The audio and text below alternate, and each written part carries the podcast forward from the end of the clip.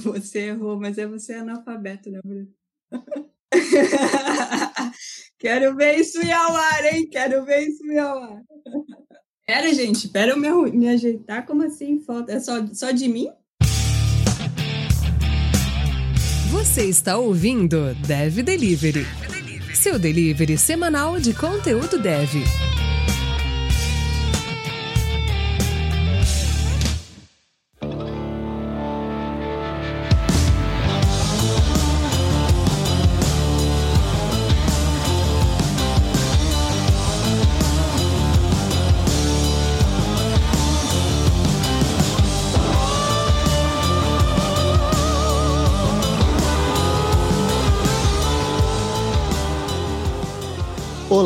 Seja muito bem-vindo a Dev Delivery, a sua comunidade de tecnologia. Meu nome é Jefferson Henrique e bora lá podcast para saber qual vai ser o papo de hoje. E aí, deliveries dessa internet marota, Alfredo falando aqui. E hoje a gente vai falar de um tema bem legal aí, atual, que é relacionado aos perfis atuais desses tempos mais de pandemia. Como é que vai ser o profissional antes Covid e pós-Covid? E hoje a gente trouxe uma convidada super especial aí. Mas antes, a gente tem um momento aqui, só agradece. Fala aí, Alfredo. E, inclusive a convidada já ouviu esse momento, só agradece em algum momento, né? É, o Momento Só Agradece de hoje é pro meu colega, meu amigo Diego. Diego é um colega em comum até com a nossa convidada. Tá lá no, em Portugal, na LX, prestigiando a gente também, passando vários feedbacks muito legais a cada episódio. Queria agradecer aí o Diego por mais uma vez é, ressaltar e perder um pouco do tempo dele passando um feedback bacana pra gente, bem construtivo. Então, já que já estamos no game, é, hoje a gente conta com a presença da Jussamara, Jussamara Ferreira. E aí, Jussamara, quem é você na fila do pão? Se apresenta pra galera aí.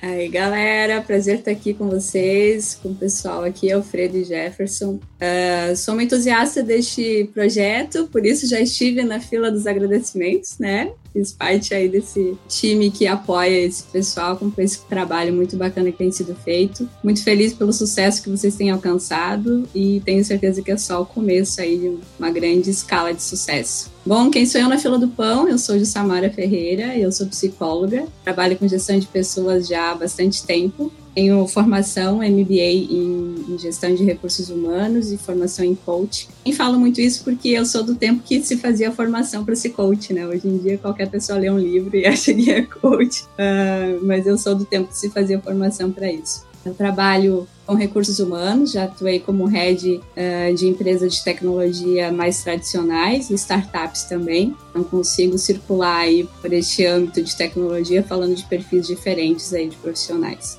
Hoje eu atuo como business partner e como coordenadora de talent e remuneração na Nelway. Então, estou já há 10 meses na empresa, a maior parte deste tempo em home office, em trabalho remoto. Então, falando um pouquinho desse cenário também, uh, diante de um papel novo, né, conectar com uma organização nova e já nesse formato remoto. Que bola! Eu acho que haja internet para baixar esse episódio depois, hein? Currículo pesado. É, seguinte, dando, dando início aqui, é, Jussamara, mais do que, acho que pelo teu papel, pelas tuas competências e, e também aliado a esse movimento que tu fez de praticamente quase todo o tempo que tu tem de empresa, é, ter sido na, já na pandemia, já dentro do, do cenário Covid, o que que tu enxerga de, da realidade do home office pré e pós pandemia? Bom, a gente está falando de dois mundos completamente diferentes, né? Eu acho que antes da pandemia era de fato home office.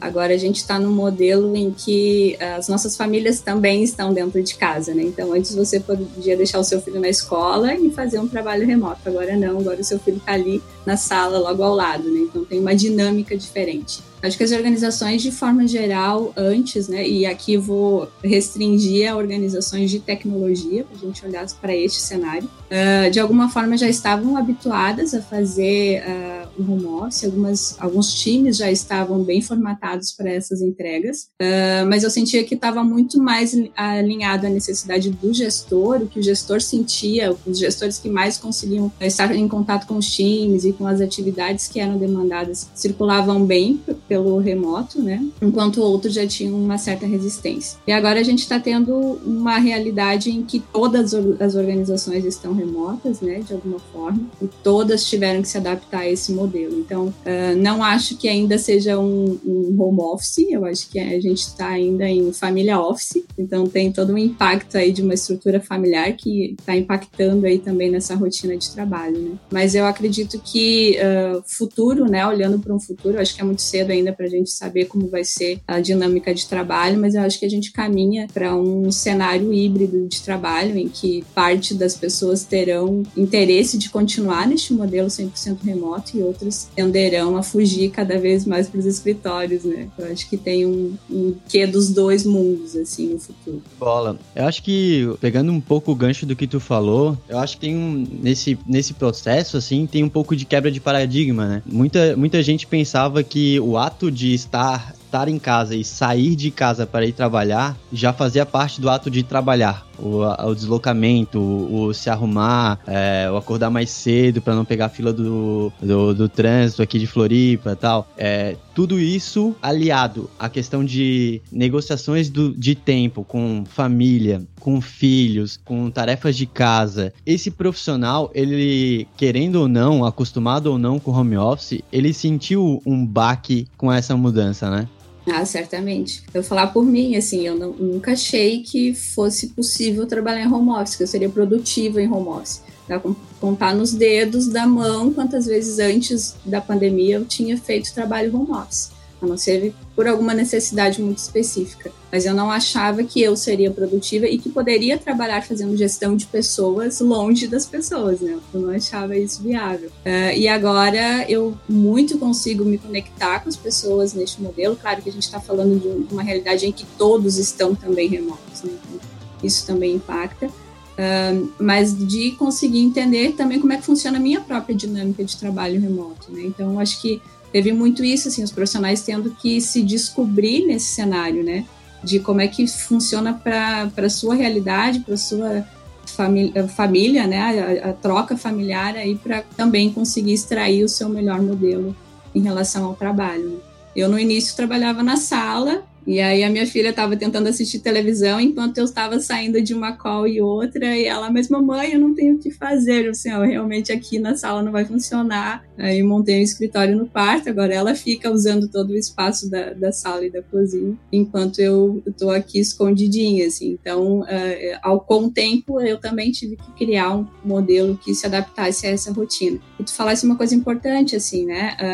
Uh, o, o ritual de preparar-se para o trabalho também estava te conectando, né? Tu já estava pensando as coisas que tinha que fazer, tu já estava se organizando de alguma forma para chegar no trabalho e sim começar as suas atividades, né? Funciona para mim seguir o mesmo ritual, assim, eu faço o mesmo processo, a, única, a diferença é que eu não saio para rua, mas eu venho para o escritório aqui para trabalhar, mas eu mantive, para mim funcionou manter o mesmo ritual que eu tinha antes, e aí eu entendo, o meu corpo entende que ele está indo para o trabalho, então tem funcionado para mim. Mas eu costumo dizer dizer que cada profissional tem que sentir-se, né? Tem que se conhecer a ponto de saber o que funciona para si e o que não funciona.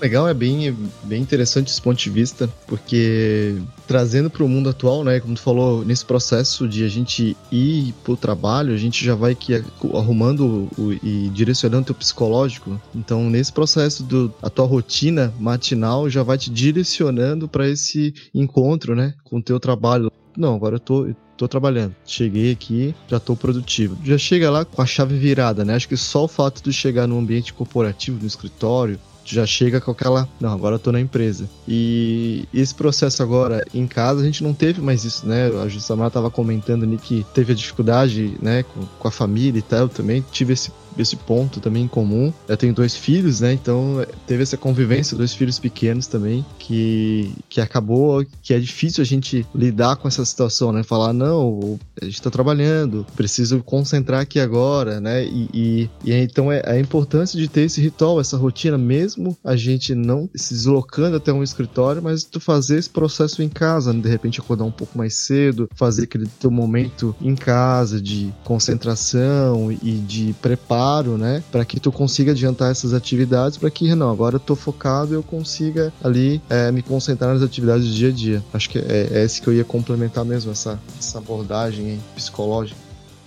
É, eu acho que é, conecta muito com o que eu falei antes, assim, né? Você tem que se conhecer para entender o que, que funciona para ti.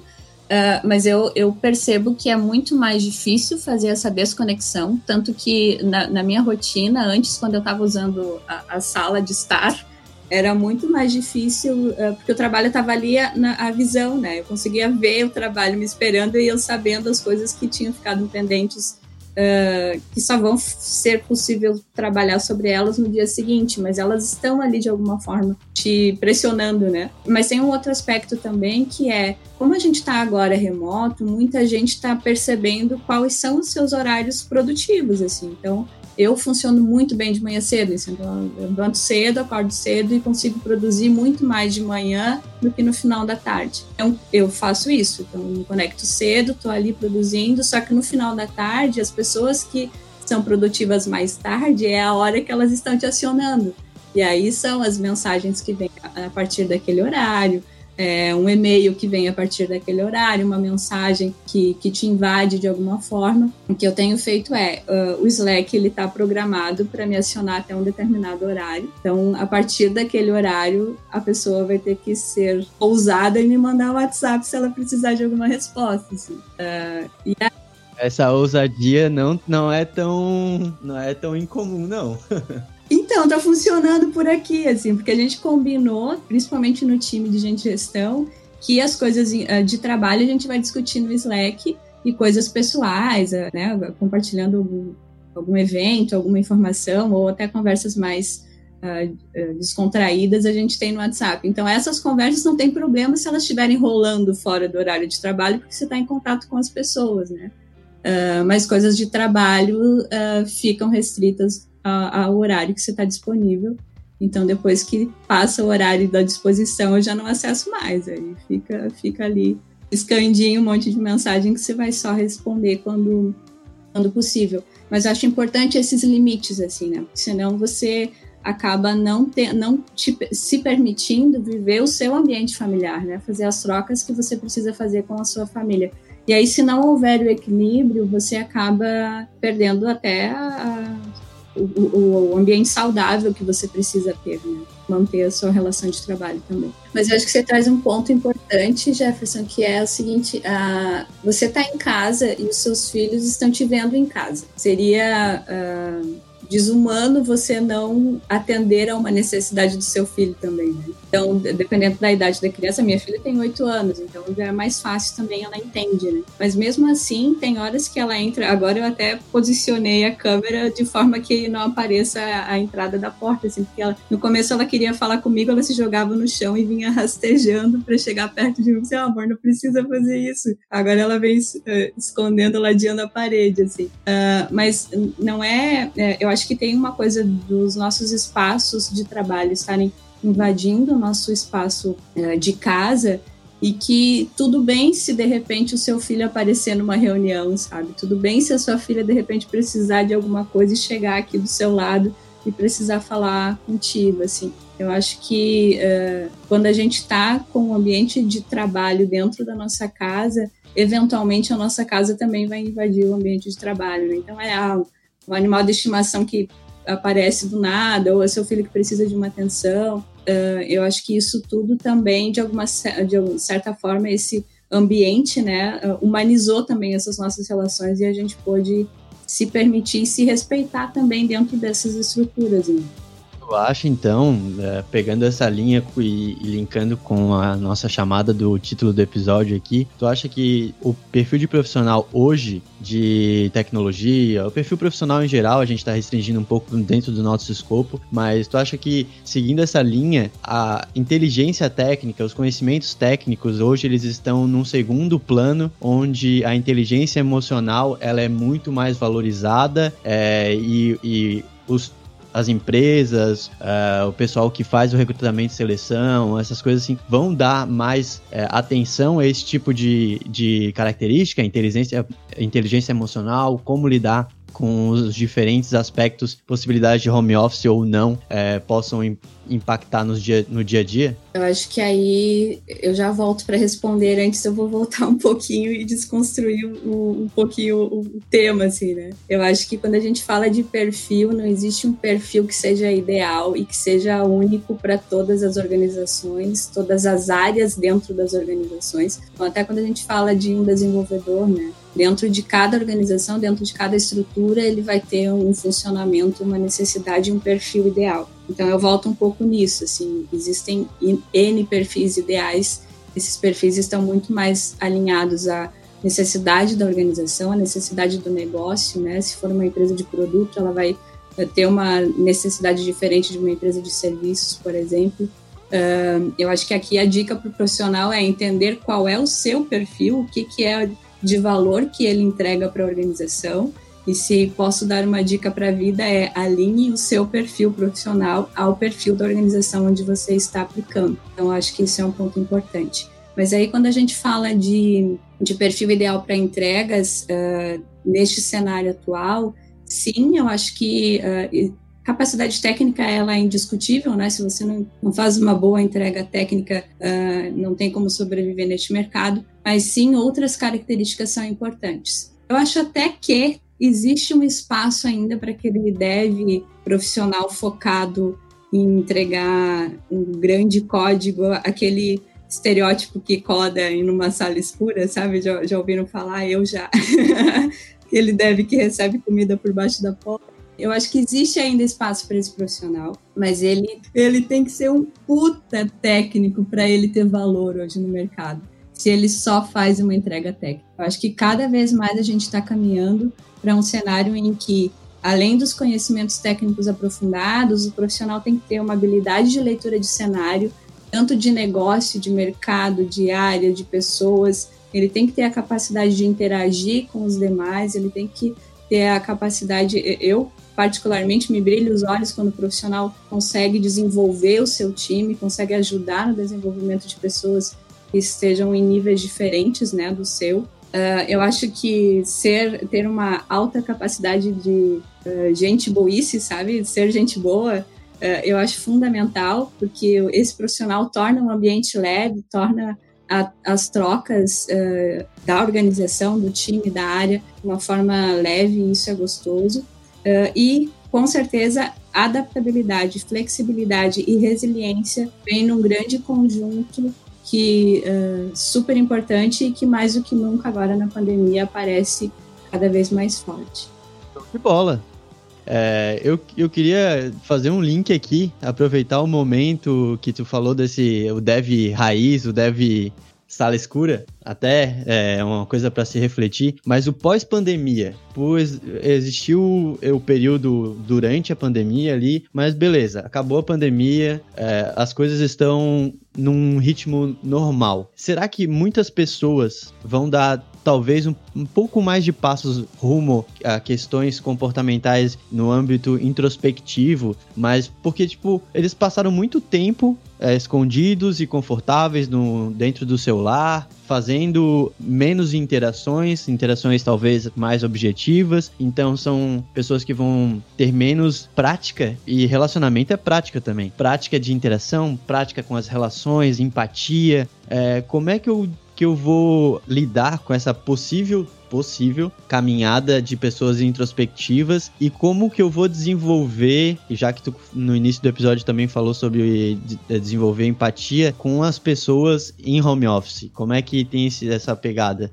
Boa. Eu tô falando assim, me lembrou de um amigo em comum que a gente conhece e que falava que tinha não gostava de pessoas a ponto de não querer interagir com as pessoas dentro do elevador, né? Eu, depois eu te falo de quem eu tô falando antes tu não souber. Mas é, eu acho que a gente tem um, um, aspecto importante aí que sim, as pessoas estão cada vez mais em si mesmadas, né? Elas estão dentro do seu mundinho e se fechando nele cada vez mais. Eu acho que tem alguns aspectos importantes a se considerar, assim. O quanto é saudável isso, né? Se a pessoa está confortável nesse nesse, nesse lugar, se ela tem essas habilidades, mas ela prefere não fazer essas trocas, é uma coisa, a gente está falando de uma coisa. Mas se a gente está falando de profissionais que, ao não ter a habilidade social, não fazem essas trocas e cada vez mais se fecham, essas pessoas, elas em, em um dado momento sofrerão com isso, né? E aí deixa de ser saudável, deixa de ser normal, deixa de ser uma preferência entre trocar com algum pedido de comida que seja totalmente uh, no eletrônico do que conversar com alguém pelo telefone. Então, quando isso se torna, torna uma doença, quando isso se torna, deixa de ser saudável, isso passa a ter um sofrimento sobre isso, eu acho bem importante que esses profissionais busquem ajuda, assim, né? Nós temos diversos, eu, eu, eu sei que existe um, um preconceito com as, as disciplinas da saúde que falam de comportamento, mas eu acho bem importante que cada vez mais a gente desmistifique, né, né, esses preconceitos para que essas pessoas acessem esses profissionais e consigam ajuda, porque é, é como se tem um problema de saúde em qualquer outra parte do seu corpo quando o seu psíquico não está saudável, você também vai ter um profissional para te auxiliar a sair dessa, né? Eu acho que isso é importante. Legal. É, comentando sobre esse assunto aqui, me trouxe alguns cenários, assim, no dia a dia que a gente vem enfrentando, assim, na prática, né? É, quando a gente estava junto ali na, no escritório tal, algumas afeições da pessoa tipo, comportamental, né, te influenciavam em algumas decisões, né, relacionadas à produtividade. Então, por exemplo, tu olhava aquela pessoa, teu colega ao lado não estava tão legal, talvez ele não ia produzir tão bem hoje, tu já se preparava ou passava sinais, né, de feedback, feedbacks visuais, né, do que agora, né, que nesse formato home office a gente não tem esse contato, né? Então a gente acaba sendo tendo reuniões mais objetivas, com conversas mais objetivas, né? E esse lado né, restante visual a gente acabou perdendo um pouco, né? E querendo ou não, isso em alguns momentos fazem falta, né? Aquele feedback, aquele olhar, aquela até a própria é, forma de a pessoa responder para ti algumas determinadas situações te fazem. E isso reflete muito na questão da produtividade, né? É, eu queria tua opinião, né? o que que tu acha, né, que a, as pessoas hoje podem que estão enfrentando nessa questão né, de, desse tipo de problema ou essa situação, o que será que elas conseguiriam, né, atuar mais, uma forma assim com um líder ou, ou uma forma um acordo, alguma coisa para tentar esse formato visual passar ser um pouco mais compreendido, né, por, nesse formato home office é de fato a gente teve, uh, eu acho que a maior perda de, desse cenário todo é essa dificuldade de leitura da comunicação que não é verbal, né? Então você deixa de ter acesso a essas informações, você deixa de ter notícias sobre como as pessoas estão. Uh, se uma pessoa entra numa reunião e não liga a câmera, tu não consegue nem saber como é que a pessoa está do outro lado, né? Nós estamos fazendo alguns acordos aqui na, na empresa que é, vamos tentar todo mundo que entrar na reunião deixar as câmeras ligadas, porque a nossa interação possa ser mais próximo. Mas eventualmente tem gente que prefere não ligar, então tu, tu nem sabe se a pessoa tá, tá cortando cabelo, escovando o dente, como é que ela tá do outro lado, assim, né? Mas eu acho que tem um, um, uma coisa importante que aí eu trago a responsabilidade para as lideranças, e é o que a gente tem discutido um pouco aqui dentro também, é que o quanto o líder precisa muito mais estar próximo agora do que antes. A gente já falava de uma liderança presente, eh, de feedbacks de acompanhamento, a gente está falando da necessidade desse fator ter se intensificado muito agora, nesse momento de pandemia. Né? O líder tem que estar tá próximo, o líder tem que estar tá ouvindo as pessoas, uh, criando agendas que não sejam para falar de tarefas, né, mas que sejam para uh, ouvir o profissional do outro lado. Assim, os times têm que ter agendas que não sejam só para cumprir demandas de trabalho, mas sim que se saiba como é que as pessoas estão lidando do outro lado com, com os fatores que estão sobrecarregando. Né? Eu acho bem importante esse aspecto, porque talvez a pessoa, como a gente estava falando de um profissional que é mais fechado, ele não vai procurar o gestor para dizer, olha, eu estou sofrendo com ansiedade aqui do, do, lado de cá, né? Talvez ele tenha dificuldade para fazer isso. Então, criar mecanismos também para entender como é que as pessoas estão é importante, inclusive uh, da própria organização, mas também das lideranças, né? Nós temos feito aqui na NEL uh, pesquisas a cada trimestre a gente tem feito pesquisa para saber como é que as pessoas estão como é que estão sendo afetadas pela pandemia. É um cenário que, que é importante, né? Você conseguir medir como é que as pessoas estão lidando com esse cenário e atuar sobre os pontos que são importantes, né? Isso é um, um fator bem, bem relevante. Show de bola. É, linkando também com essa questão de, de tu falou ali um pouco do líder, a gente tá falando aqui muito no perfil profissional, profissional, profissional, profissional, mas também é novo pro, pro líder. Qual será o novo papel do líder? Ah, pô, o cara que tá ouvindo a gente aqui, ele tem os desafios como profissional, como liderado de algum outro de algum outro gestor, alguma coisa assim, mas ele também tem a equipe dele. E como é que lida com esse lado pessoal mais aflorado, dinâmica diferente, não ter essa leitura de body language? Qual é o novo papel do líder, sabe? O que, que o líder tem que estar mais próximo do que nunca? É, eu acho que é, é novo para todo mundo, né? E, e, se é novo para todo mundo, é novo para o líder também. Então, esse líder, eu acho que agora a gente já está num cenário diferente, né? As coisas já, já dão notícias de como, como vai ser o amanhã, né?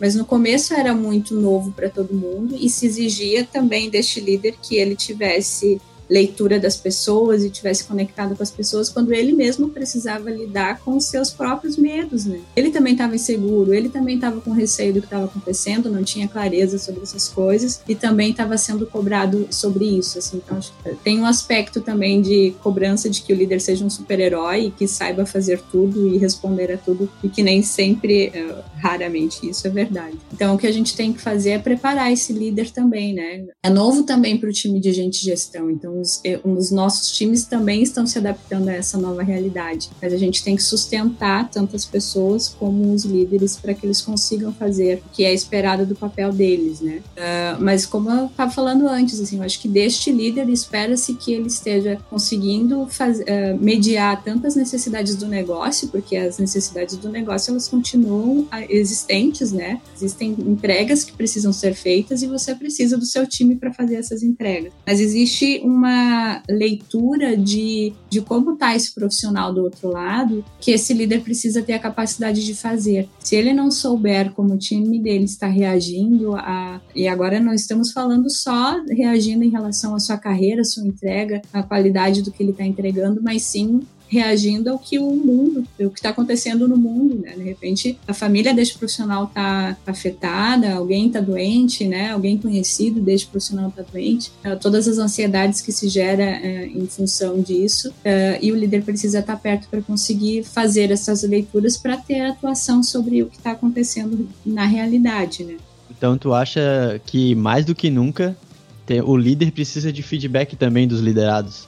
Ah, com certeza. É, essa questão do feedback é retroalimentado, né? Tanto do lado do, do, gestor como do colaborador. Se o colaborador também não, não compartilha o que está acontecendo no seu ambiente, né? Na sua troca, às vezes ele tem notícias de um colega que não está bem, mas ele não traz isso para o gestor. Uh, o gestor também não vai conseguir atuar sobre o ponto, né? Eu acho que a gente está num ambiente, num, num cenário em que as comunicações elas precisam ser transparentes e elas precisam uh, acontecer de forma fluida, assim, de ambos os lados, né? Tanto do lado do gestor como do colaborador também. No sentido de trabalho em equipe, de eu passar um feedback para um, o meu líder de que, ah, hoje eu não estou bem, aconteceu X, Y, Z, acredito que essa porta tem que estar sempre aberta mesmo, eu concordo plenamente contigo. É, mas no sentido assim, ó, é um trabalho, é um trabalho novo para todo mundo. Mas, por exemplo, assim, ó, o líder, talvez ele não, não tenha certeza também da forma com que ele está atuando, a proximidade ou não que ele está tendo, seja a melhor via, seja o jeito certo. Talvez nesse sentido que o feedback também tem que ter uma porta bem aberta do lado do, do líder, que ele possa ouvir, olha, cara, assim, ó, eu entendo a tua preocupação, eu entendo a tua, a tua necessidade de ver como é que tá o time, mas eu acho que essa forma que tu tá fazendo, por exemplo, exemplo, comigo, eu não me sinto à vontade. Eu me sinto meio invadido. Eu não preciso falar tanto assim ou nesse ponto, sabe? Sim, eu acho que faz combinados, né? Bem isso, você faz combinados com o líder, assim, porque tem é, é, é bom ponto que você traz, assim, porque se de repente o líder tá uh, com essa necessidade de estar tá perto, de estar tá lendo os cenários, ele começa a ser invasivo também, né? E aí, peraí, eu, eu tô bem, eu não preciso de tanto cuidado assim, faz um combinado com o líder. Eu acho que esse é, um, é o ponto da transparência na comunicação, né? Deixar claro que se eu tiver algum problema além do cenário que nós estamos conversando aqui, eu te procuro e te trago. Mas agora não invade também o meu espaço. Acho que isso é o acordo, é a transparência que a gente fala, né? De fazer esses combinados e seguir criando é, leituras individuais, assim. Não pode ser o mesmo combinado para todo mundo, porque as pessoas são diferentes, né? Complementar, indo nessa linha aqui mais da produtividade relacionada à questão da liderança, mas só queria deixar aqui também a, é super importante saber a fronteira, né? A fronteira entre a parte pessoal e profissional, né? Então acredito que tanto o liderado quanto o líder, né, tem que saber identificar o comprometimento técnico no período do, daquele profissional, né, tá, tá se propondo e, e também deixar ali o momento, né, que agora como a gente falou no início desse episódio, que ali a questão do horário ficou um pouco mais é, dinâmica, né? Algumas pessoas começam um pouco mais cedo, algumas pessoas começam mais tarde, então é importante saber a fronteira ali de comunicação, os meios, é importante ter um meio oficial de comunicação, né? É, até certo horário. Como tu falou, os combinados, acho que isso é interessante, é, é fundamental para ter essa, essa didática e né, essa fluência no, no, no, meio do trabalho ali. Mas uma coisa que eu tenho observado bastante, que questão de produtividade, linkando com a parte de liderança também, uma coisa que eu percebi que quando, quando esse processo da, né, de transformação, né, de transformação digital que aconteceu com a,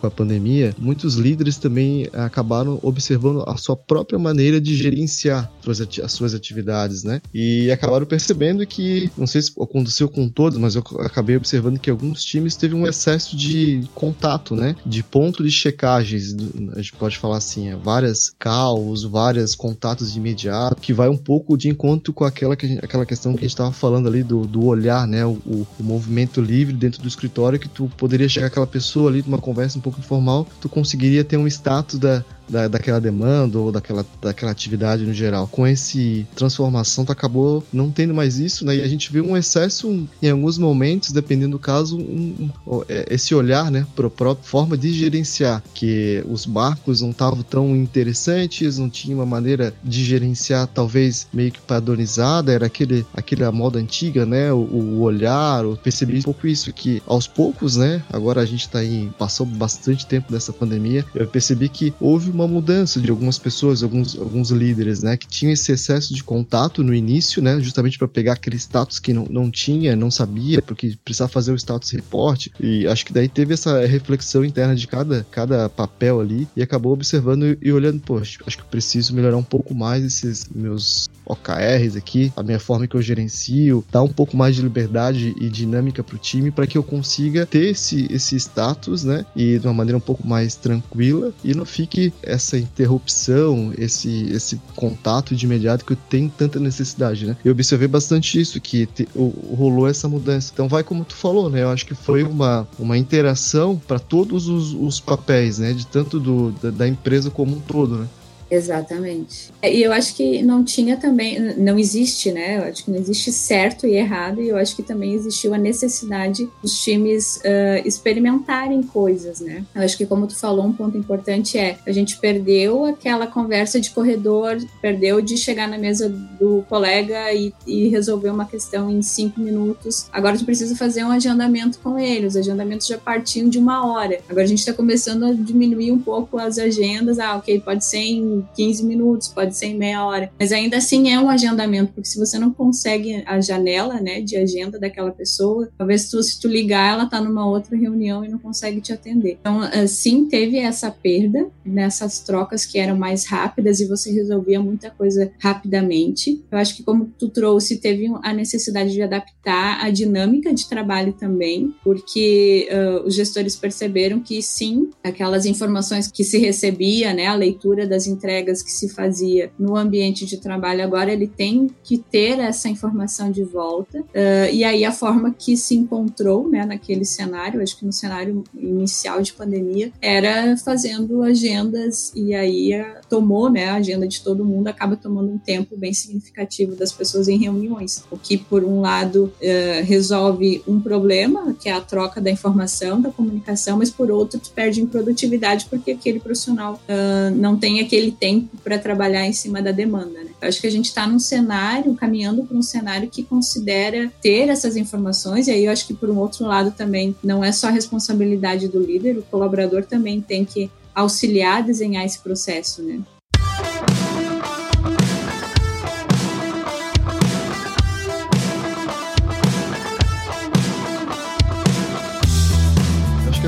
Perguntas aqui agora, acho que, que a gente tinha para fazer né, relacionadas, acho que elas já acabaram sendo de alguma forma é, respondidas aqui, né? Eu trouxe aqui para a gente conversar uma matéria um, que teve agora, uma pesquisa da, da Harvard Business Review, que saiu agora em, em junho, 20 de junho, bem no pique ali da pandemia, que ela foi dividida em algumas etapas, né, relacionadas à produtividade e alguns mitos que a gente tinha relacionado ao fato home office, né? E eu queria trazer aqui para a gente comentar um pouquinho sobre essas curiosidades, né? Primeira parte da pesquisa foi colocada relacionada à dinâmica, quanto a dinâmica domiciliar, como a gente conversou no início, influencia nessa no regime home office, né? Quando a gente fala nesse contexto, a gente fala o seguinte, pô, provavelmente as pessoas que, que são mais jovens, que não têm filhos ou que é, moram sozinha, né, são mais produtivas relacionado a isso, né? Do que aquelas pessoas que têm filho, o nosso que foi o que a gente falou aqui. E por incrível que pareça,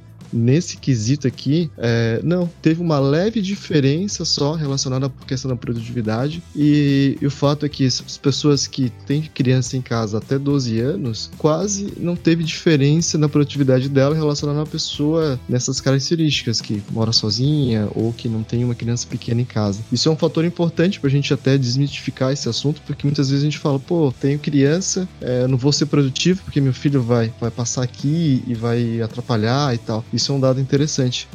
Ah, eu acho, acho bem, bem interessante essa pesquisa, porque de fato, né, você considera, eu consideraria alguém que não tem, eu sou mãe solo, né, então não tem divisão de tarefas, ou é eu ou é eu. E aí, eh, com a criança de 8 anos, a, o cenário é, é, bem puxado, bem cansativo. Mas é, daí tu imagina, né, alguém sem filho poderia ser muito mais produtivo, ter, teria muito menos coisas para fazer ao longo do dia e poderia focar melhor no trabalho. Mas aí me, me, me faz lembrar de um ponto importante que nós somos seres biopsicossociais, né? Então, se algum desses, desses três fatores não estiver alinhado, a gente vai, de fato, ter impacto na nossa vida e, naturalmente, ter impacto na, na nossa produtividade, né? E aí, alguém com uma criança, uh, apesar de todo o, o, o desafio que é tu conta de uma rotina de uma criança, tem um fator social importante aí, né? Então, por um lado, ela te demanda muito, mas ela te reenergiza também. Então, acho que tem um aspecto de ganho também nessa troca, né? Alguém, como a gente falou ali no começo, né? O dev que está rodando numa sala escura, talvez ele tenha um impacto de estar sozinho também e cada vez mais isolado, uh, talvez isso impacte também na produtividade dele. Né? Um outro item interessante dessa pesquisa aqui, que foi é, relacionado à adaptação do home, do home office, foi que algumas mulheres, né, agora que é interessante comentar, se sentiram é, 45% a mais pressionadas no sentido de mostrar mais produtividades para os seus gestores. Isso é um, uma relacionada a, a, uma pessoa né, do sexo masculino ali, né? Então, isso trouxe um ponto de vista até interessante no caso ali, né? Porque linka um pouco sobre aquela as formas né, de, de, de, de, pontos de checagens ali que a gente conversou ali no tópico anterior. Né? Então, esse é um, um ponto interessante. Ela se sente mais pressionada, se sentiram nessa etapa um pouco mais pressionada para mostrar resultados do que seus colegas ou, ou respectivos pessoas da mesma posição ali na empresa. É, eu acho que isso uh, daria outro, outro tema também para um episódio todo, assim, para a gente falar da mulher, né, principalmente mulher em tecnologia. Mas eu acho que tem um aspecto importante que até outras pesquisas apontam, que a mulher ela se cobra mais em relação às suas entregas, uh, até pesquisas que mostram na hora de se candidatar para uma vaga, se a mulher lê a descrição e não tem um dos itens de, de recomendação daquele cargo, ela não aplica. E o homem, pelo contrário, às vezes ele tem, só tem um e ele aplica achando que ele vai conseguir a vaga. Então, esse fator eu, eu, eu atribuo a um fator social também, né? O quanto que a mulher está uh, também tendo que galgar espaços e conquistar o seu espaço no mercado de trabalho, que de, de certa forma isso também e, e, me remete, né? Quando tu fala desse item da, da pesquisa, me remete a esse fator também.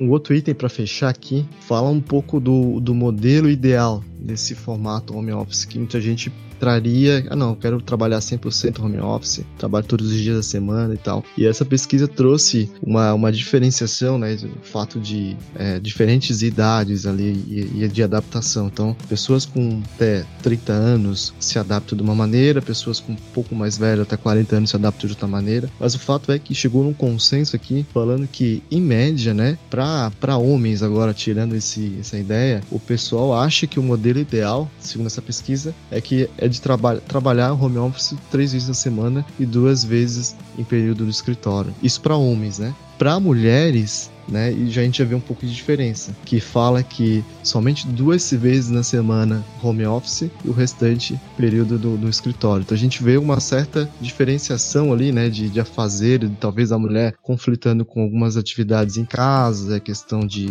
de filhos e tal. Então é um ponto também bem interessante, mas acho que o fato é que o pessoal chegou nessa parte aqui da pesquisa, chegou na conclusão que talvez o 100% home office é, deva ser avaliado, né? A gente talvez ver um possível cenário aí de uma do modelo híbrido sendo desenhado, né? De um dependendo da empresa ou dependendo da função, acho que acredita que se tem aí talvez é, duas a três vezes na semana no, no, home office, mas aquele contato pessoal que a gente falou no início da nossa conversa aqui, quanto ele está refletindo, quanto está sendo fazendo falta aqui nessa parte, né? Essa última parte aqui de fato, eu acho, e, concordo contigo, assim, e, e, com a pesquisa também. Eu acho que o modelo em que se considera 100% remoto, ele não considera essas particularidades que diz respeito a cada indivíduo, né? Então, nós temos indivíduos que funcionam muito bem no remoto e que ficarão saudáveis e felizes nesse modelo. Mas nós temos indivíduos que precisam, sim, estar no escritório, que precisam, sim, dessa troca e serão muito mais produtivos nesse modelo. Então, eu, eu concordo, eu acho que eu, eu, eu penso dessa forma, eu acho que a gente caminha para um modelo híbrido, em que se considera e se deixa livre né, para o colaborador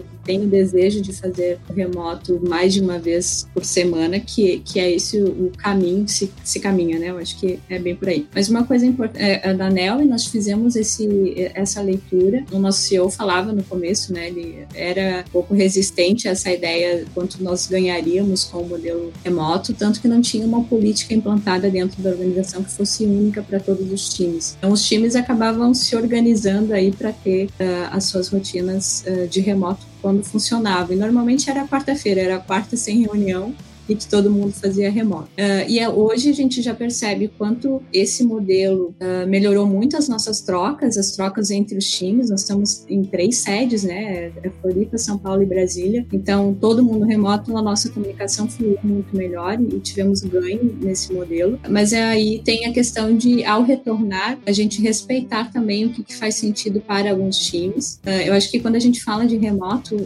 a gente consegue incluir outros itens na discussão, né? Primeiro que eu acho eh, super importante que a gente fale de diversidade, que a gente insira a diversidade nas nossas discussões, os times pensem em, em ser diversos em todos os aspectos quando fala-se de diversidade, né? Mas ele permite que você, uh, ao ter um time diverso, você trabalhe com a inclusão de pessoas que tenham alguma limitação de movimento, que consigam, né, se apropriar desse universo do remoto para se conectar e fazer grandes entregas. Então, eu acho que o remoto ele, ele possibilita possibilita isso, além de possibilitar que você trabalhe para qualquer organização, mesmo estando em qualquer lugar do mundo. Né? Acho que isso é um outro ganho bem importante que acaba transformando as nossas relações aí dentro né, das estruturas de trabalho. Então, acho que esses são pontos que existem algumas transformações que são positivas, outras que a gente vai precisar se adaptar um pouco mais, mas no final uh, ler né, os ganhos dessa estrutura eu acho que é um ponto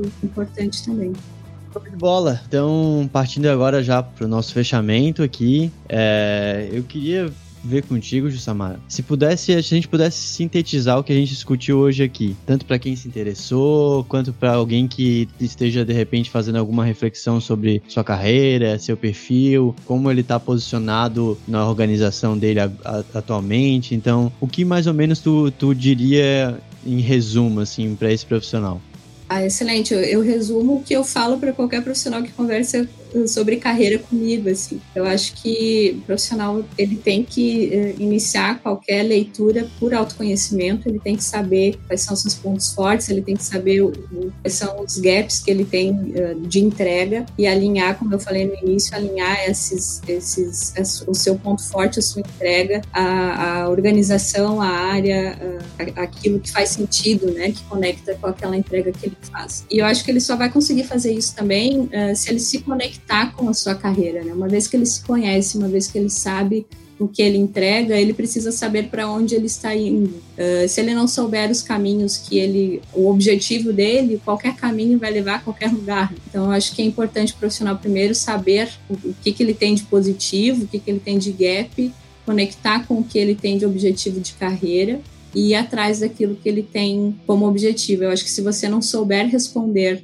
o que você faz bem e o que você quer ser no futuro. Algumas eh, eh, respostas, né, algumas reflexões devem ser feitas para se ter essas respostas. Eu acho que tem N profissionais aí no mercado que podem ajudar, você pode ter mentores, né, se conectar com gente que está aí no mercado e te auxiliando a fazer essas leituras mas eu acho bem importante que essas respostas elas sejam claras para o profissional, porque não é à toa, né? Não são poucas as vezes que a gente vê profissionais terceirizando a sua carreira para a organização. E a organização vai te levar para os caminhos que ela tem disponível, né? Mas talvez esses caminhos não sejam o melhor para você. Então, não estar conectado, não saber para onde você está indo, pode te fazer perder um tempinho aí dentro de uma posição ou de uma organização que não faz sentido para ti. Acho que conectar conectar-se com o seu presente, com o que você entrega e com o que você quer de futuro, seria um, uma dica importante que eu deixo aí é, complementar um pouquinho essa questão, eu, eu, trazendo um pouquinho né, para minha visão, que me ajuda bastante nesse né, processo de carreira e no mundo da tecnologia, que a gente vê que tem constante evolução o tempo todo ali, né? Um paralelo um pouco com essa questão do, do rádio, radiofrequência, a gente vê que quando a gente vai sintonizar ali a, a rádio, ali, a estação de rádio, tu acaba vendo vários ruídos ali, né? Mas a gente chega no sinal, então é, é praticamente a mesma coisa na nossa carreira, tu acaba vendo que no percorrer da tua carreira tu vai diferenciando, vai escutando vários ruídos ruídos, pequenos ruídos, né? Então a, a questão da, da, escolha é tu saber identificar qual é o sinal, para onde tu parar realmente naquela estação que te leve naquela determinada missão que tu tem como princípio para tua carreira, né? Então acho que é bem importante hoje o profissional saber saber essa diferenciação, né? Porque no decorrer da carreira dele vão ser diversos ruídos que ele vai escutar aí, tanto como pessoa quanto é, questão profissional, né? Quanto até de questão de empresa. Então é, é interessante o profissional hoje, né? Moderno e conseguir saber é, excluir esses ruídos e saber se concentrar realmente no que, que é sinal para ele, no que, que realmente vai agregar algum tipo de valor, né, que está alinhado ali nessa questão do falou dos princípios, né, de carreira dele ali. Perfeito, boa, excelente analogia. Eu acho que é bem isso, assim. É. Às vezes a gente se depara com profissionais que estão ex executando a mesma função há 8, 9, 10 anos Uh, e aí, uh, reclamando, né? Reclamando do gestor, reclamando da empresa, porque não é promovido, porque não tem aumento. Mas, cara, uh, a pergunta que eu faço é o que que tu tá fazendo por si, sabe? Não é só o outro que vai te trazer essas respostas. Às vezes é um caminho, uma decisão que você tem que tomar, é uma escolha que você tem que fazer e direcionar a sua carreira para o que faz sentido para ti e não ficar terceirizando responsabilidade, né? Acho que é essa sintonia, quando tu fala, e os ruídos é exatamente isso, assim, às vezes esses ruídos é o sinal de que você tem que ajustar a frequência, né? Não, não só se adaptar a ouvir aqueles ruídos, mas sim ajustar a uma nova frequência. Bem, bem legal essa analogia. Bola. É, complementando aí o, o conteúdo que eu espero e creio muito que seja rico para quem está ouvindo a gente hoje. Então, tem alguma série, um filme, um livro, um artigo que tu já desfrutou em algum momento e, e acha bacana trazer para complementar o que a gente conversou hoje? Cara, não estava preparada para essa pergunta. Tem N, N séries, N filmes, mas muito conectado ao que eu acabei de falar, que é sobre você ter respostas, né, sobre esses pontos de carreira, sobre o que é importante para ti. Tem um livro que eu li recentemente que fala é, Em Busca de Sentido. Uh, é um livro, eu preciso achar, depois eu passo para vocês o nome do autor, mas é um livro que fala muito sobre se você tem um motivo né, para superar as coisas, você consegue superar, enfrentar qualquer qualquer como. Então eu gosto dessa, eu acho que essa conexão que ele faz a respeito, ele fala, né, de um, de um campo de concentração, uh, como foi sobreviver a este campo de concentração e ele cria uma teoria a partir daí. Mas o ponto é uh, que eu trago para falar sobre carreira e, e, conectar muito com aquilo que falamos antes, assim, não terceirizar responsabilidades, sabe, ser protagonista da sua própria carreira. Eu acho que isso é fundamental para todo profissional. Uh, saber o que está fazendo, fazer conscientemente as, uh, as escolhas né, que se faz, fazê-las conscientemente e se você não conseguir fazer sozinho, acho que isso é um ponto, né? Dificilmente você consegue fazer isso sozinho, precisa de alguém fazendo perguntas difíceis e te falando as coisas que às vezes você não quer ouvir. Nem sempre a gente está preparado para ouvir as coisas que são ditas, mas essas são as coisas que mais nos fazem crescer, evoluir. Procure alguém para ser mentor da sua carreira. Então tá, Queria agradecer, Jussamara, a sua presença aí. Muito legal o papo. A gente discutiu diversos assuntos aqui atuais, né? Que fazem realmente assuntos que a gente não vê aí na, na internet, dando a sopa por aí, né? São coisas que é mais questão profissional, né? E, e experiência mesmo. Legal tua visão que tu trouxe para nós aí. E deixar as portas abertas aqui para um, um papo 2.0 aqui, que a gente discutiu, viu vários próximos assuntos que também são bem interessantes. Queria que tu divulgasse aí tuas, teus contatos, tuas redes sociais, se as pessoas quiserem te conhecer e tal, né? Fica aberto aí. E isso aí, queria agradecer bastante. Legal, obrigada. Eu que agradeço o, convite. Como falei, sou super apoiadora do projeto, estou aqui na torcida por vocês. Uh, muito feliz pelo sucesso que você já tem feito e na torcida para que seja só o começo. Uh, o papo foi super agradável, eu adoro bater papo, então, por favor, me chamem, me chamem, me dá o tema e eu venho, com certeza. Uh, mas foi super agradável, agradeço vocês, eu estou à disposição, LinkedIn é Jussamara Ferreira, uh, nas outras redes também, Jussamara Ferreira. Jussamara não é um nome comum, então certamente coloca dois S, pelo amor de Deus, e você vai me achar com certeza. E aí, pessoal, gostaram? É, o episódio de hoje com a Jussamara foi show de bola. Mandem isso um DM lá no Insta, no, falem com a gente aqui no Discord. É, se vocês se interessarem, ou até também se quiserem fazer pergunta para Jussamara, que de repente a gente faz um novo papo e coloca a sua pergunta aqui no, no próximo episódio. E é isso aí, pessoal. Não esqueça de acessar nosso portal, dev.delivery, participar da nossa comunidade do Discord, seguir a gente no seu agregador de podcast preferido e fica aqui mais uma vez nosso agradecimento a todos os feedbacks. E nos vemos no próximo episódio. Valeu, abraços. Valeu, valeu pessoal, até mais. Valeu, gente. Valeu, tchau, tchau.